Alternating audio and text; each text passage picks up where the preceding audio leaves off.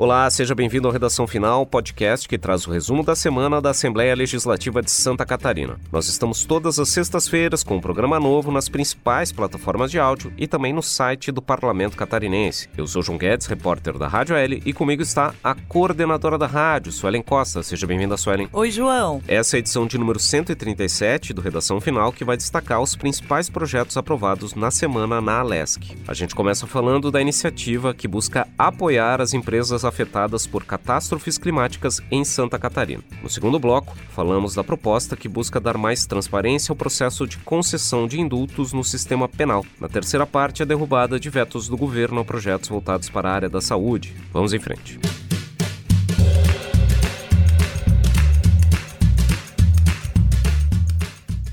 Muito bem, nosso primeiro destaque é um projeto de lei aprovado no plenário que prevê um apoio a empresas prejudicadas por catástrofes climáticas. É o PL número 289 de 2019, de autoria do deputado Valdir Cobalcini, do MDB. Qual é o apoio previsto nessa proposta para as empresas atingidas por catástrofes? A ideia é garantir mais tempo para que esse tipo de estabelecimento faça o pagamento do ICMS. Como isso aconteceria? Toda empresa que tenha sido atingida por catástrofe climática, incêndio ou qualquer outro evento imprevisto que paralise a sua atividade seria beneficiada com a prorrogação em 24 meses no prazo para o pagamento do ICMS referente ao mês em que tenha sofrido esse tipo de ocorrência. O projeto também prevê uma prorrogação de seis meses no prazo do pagamento do ICMS referente ao mês em que a empresa retoma as atividades. Então, digamos que uma empresa tenha sofrido com um ciclone no mês de setembro, ela passaria a ter uma prorrogação de 24 meses para pagar o ICMS referente ao mês de setembro,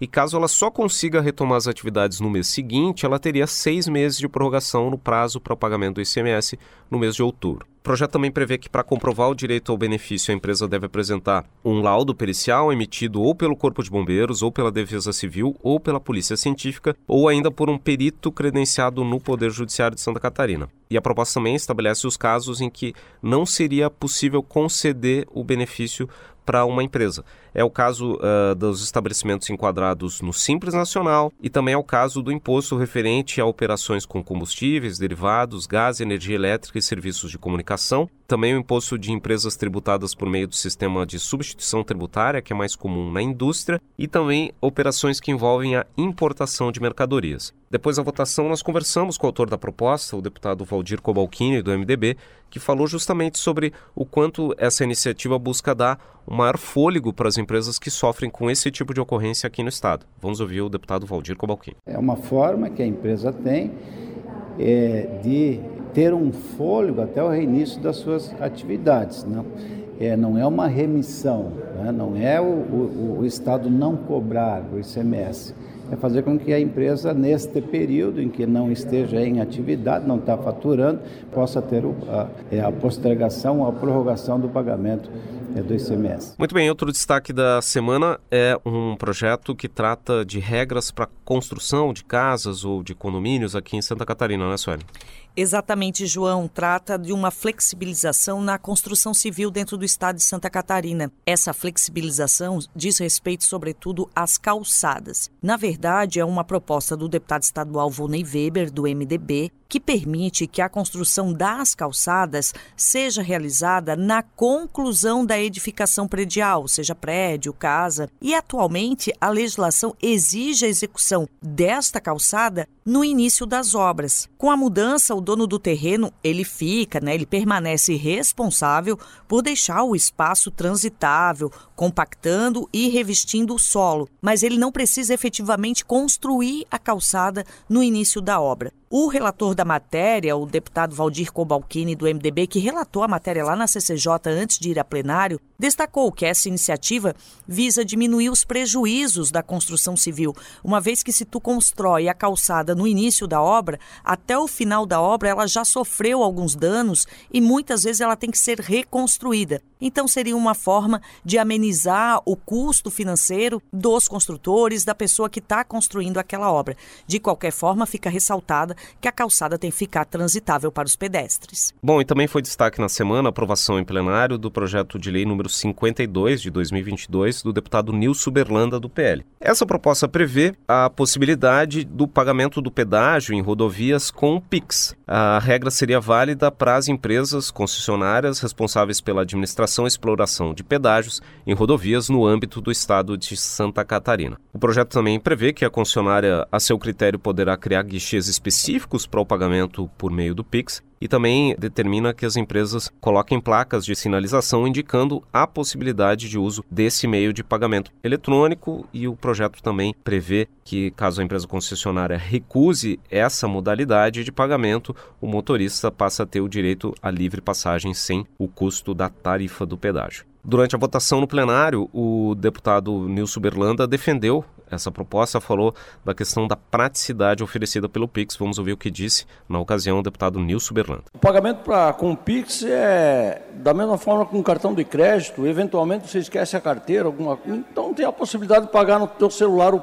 o pedágio. Então, as praças de pedágio que se adaptam né, para você colocar a placa e fazer o, o, pagamento através do Pix sem custo nenhum. Bom, essa proposta, exemplo das outras duas que nós destacamos agora no primeiro bloco, ainda precisam receber a sanção do governador para virar lei aqui em Santa Catarina. Esse foi o primeiro bloco do Redação Final. Na segunda parte do programa, a gente traz mais destaques das votações da semana aqui na Alesc.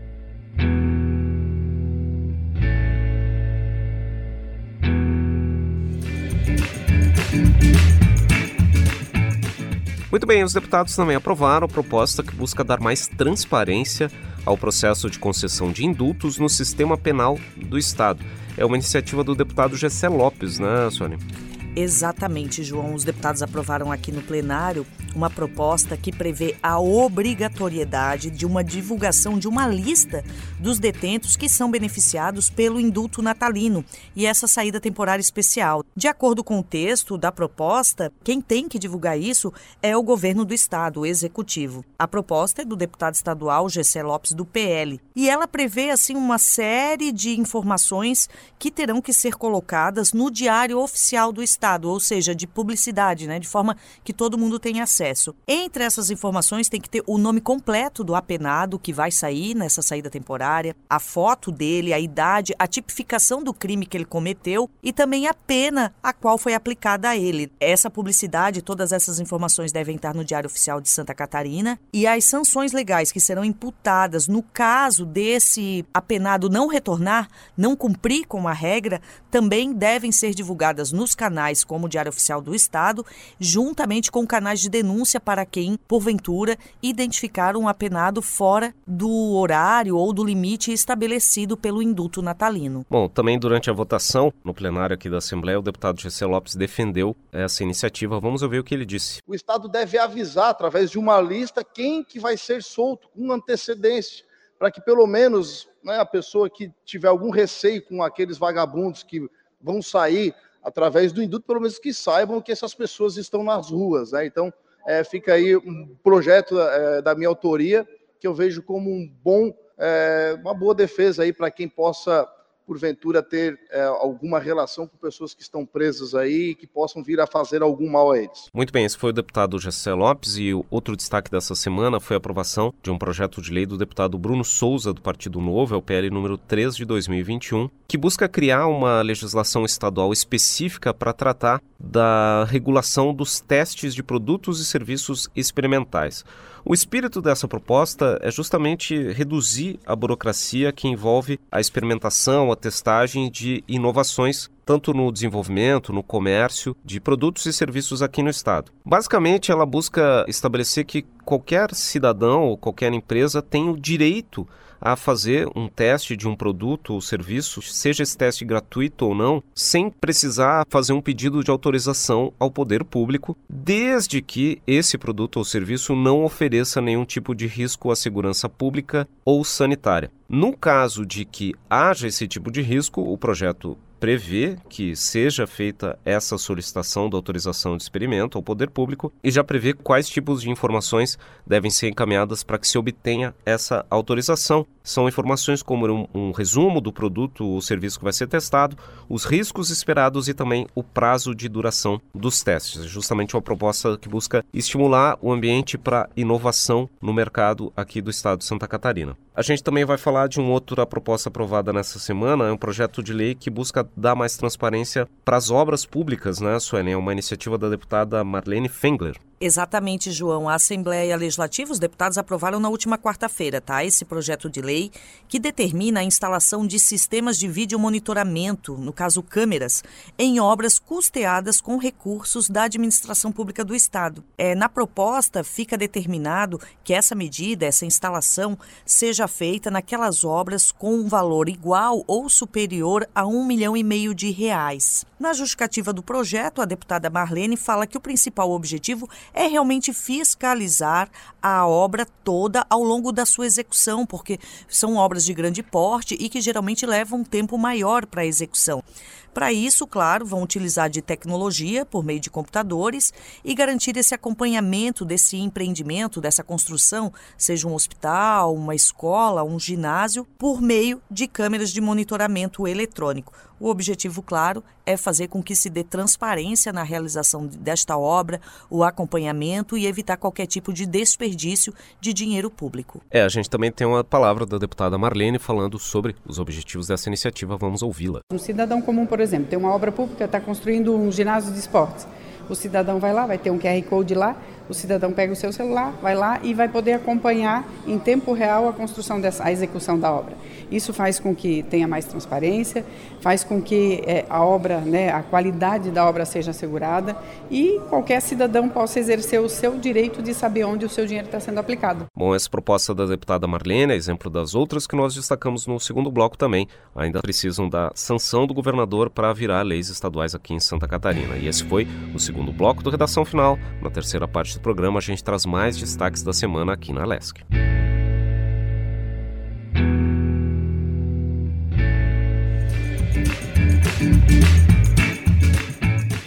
Essa semana aqui na Assembleia Legislativa também foi marcada pela votação de dezenas de vetos do governo do estado a projetos que haviam sido aprovados aqui pela LESC nos últimos meses. Ao todo, 19 vetos foram rejeitados e vão, então, se tornar leis, e a gente vai destacar três desses vetos aqui.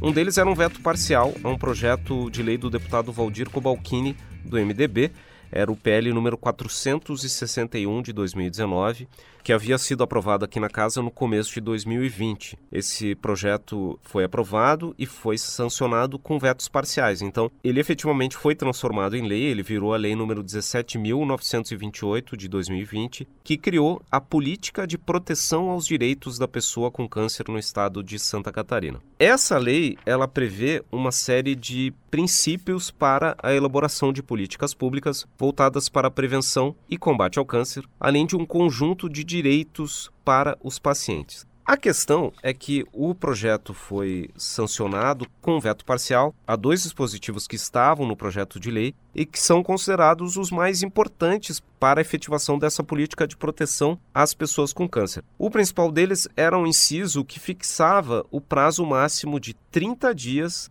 a partir da data do diagnóstico para o início do tratamento do câncer na rede pública de saúde. Também havia sido vetado a garantia do fornecimento de medicamentos e demais recursos necessários ao tratamento e à reabilitação da pessoa com câncer. Esses dispositivos estavam fora da lei e agora, com a derrubada do veto, vão ser incluídos nessa lei 17.928, estabelecendo principalmente esse limite de 30 dias para o início do tratamento a contar da data do diagnóstico. Outro veto que foi derrubado nessa semana aqui na Assembleia Legislativa também tem essa questão de combinar esses aspectos de saúde e direitos humanos, né, Suelen? Exatamente, João. Os deputados aqui na Assembleia Legislativa derrubaram um veto total que o governador tinha feito, como você explicou, ao projeto de lei que concede um pagamento de pensão especial a pessoas com transtorno do espectro autista de nível 3, que é considerado o nível mais severo deste transtorno.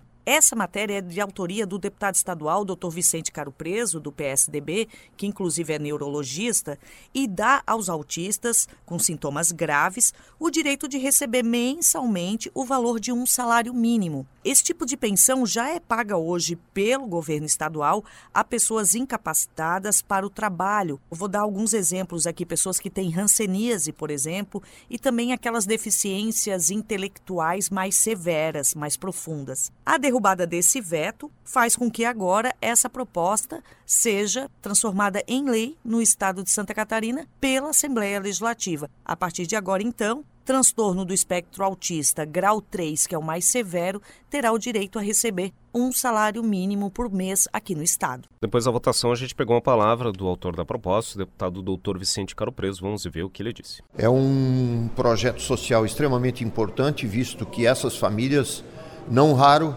ou a mãe ou o pai não conseguem sair para trabalhar. E os tratamentos, eles estão, é, além de, de, de ter dificuldade de encontrar todos os profissionais da equipe multidisciplinar para o autismo, são muito caros. São, muitas vezes, difícil acesso. Então, é, é, uma, é uma justiça que se faz com inúmeras famílias. Estimamos que tenham 1.500 pessoas de autismo é, grau 3 e isso virá, sim, ajudar muito. Bom, e o parlamento também derrubou um veto total do governo do estado ao projeto de lei número 142 de 2021, que é de autoria do deputado Ismael dos Santos do PSD. Essa proposta obriga os postos de saúde estaduais de distribuição de medicamentos a criar um cadastro com o número de celular dos pacientes inscritos em programas de retirada de medicamentos. Para que seria feito esse cadastro? Justamente para que as pessoas que trabalham no posto de saúde possam enviar mensagens para os celulares dos pacientes avisando sobre a disponibilidade do medicamento que cada uma dessas pessoas precisa.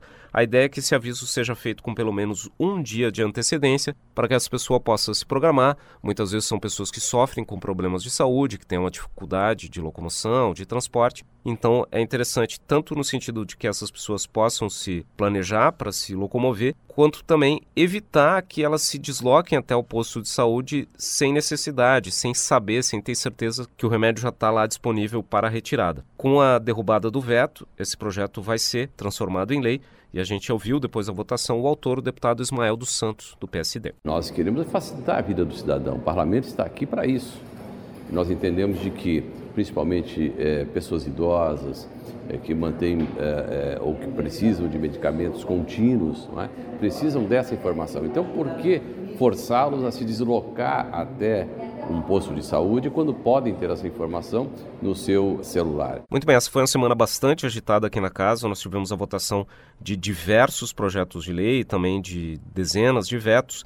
A gente destaca algumas dessas propostas aqui no Redação Final, mas você também pode ter o acesso à relação de todos os projetos e vetos votados nessa semana no site da Agência da Assembleia Legislativa no agencial.alesc.sc.gov.br. Ali tem a relação, a lista, o resumo de todos os projetos votados aqui nessa semana. Você também pode ter mais informações sobre o parlamento nos nossos perfis nas redes sociais. Nós somos o arroba Assembleia SC no Facebook, no Instagram e no Twitter e também o canal Assembleia SC no YouTube. Você também pode pode receber informações sobre a Alesc no seu aplicativo WhatsApp. Para isso, mande a mensagem sim para o número 48 9960 1127. E esse foi o Redação Final, podcast da Assembleia Legislativa de Santa Catarina. Nós estamos toda semana nos tocadores de áudio como Spotify, Google Podcasts e Apple Podcasts e também no site radio.alesc.sc.gov.br. Programa gravado no estúdio da Rádio da Assembleia Legislativa em Florianópolis comigo, João Guedes, repórter da Rádio e com a coordenadora da rádio, Suelen Costa. O Redação Final tem pauta e edição de João Guedes e Ludmila Gadotti e edição de áudio de João Machado Pacheco Neto e Mário Pacheco. Até a próxima.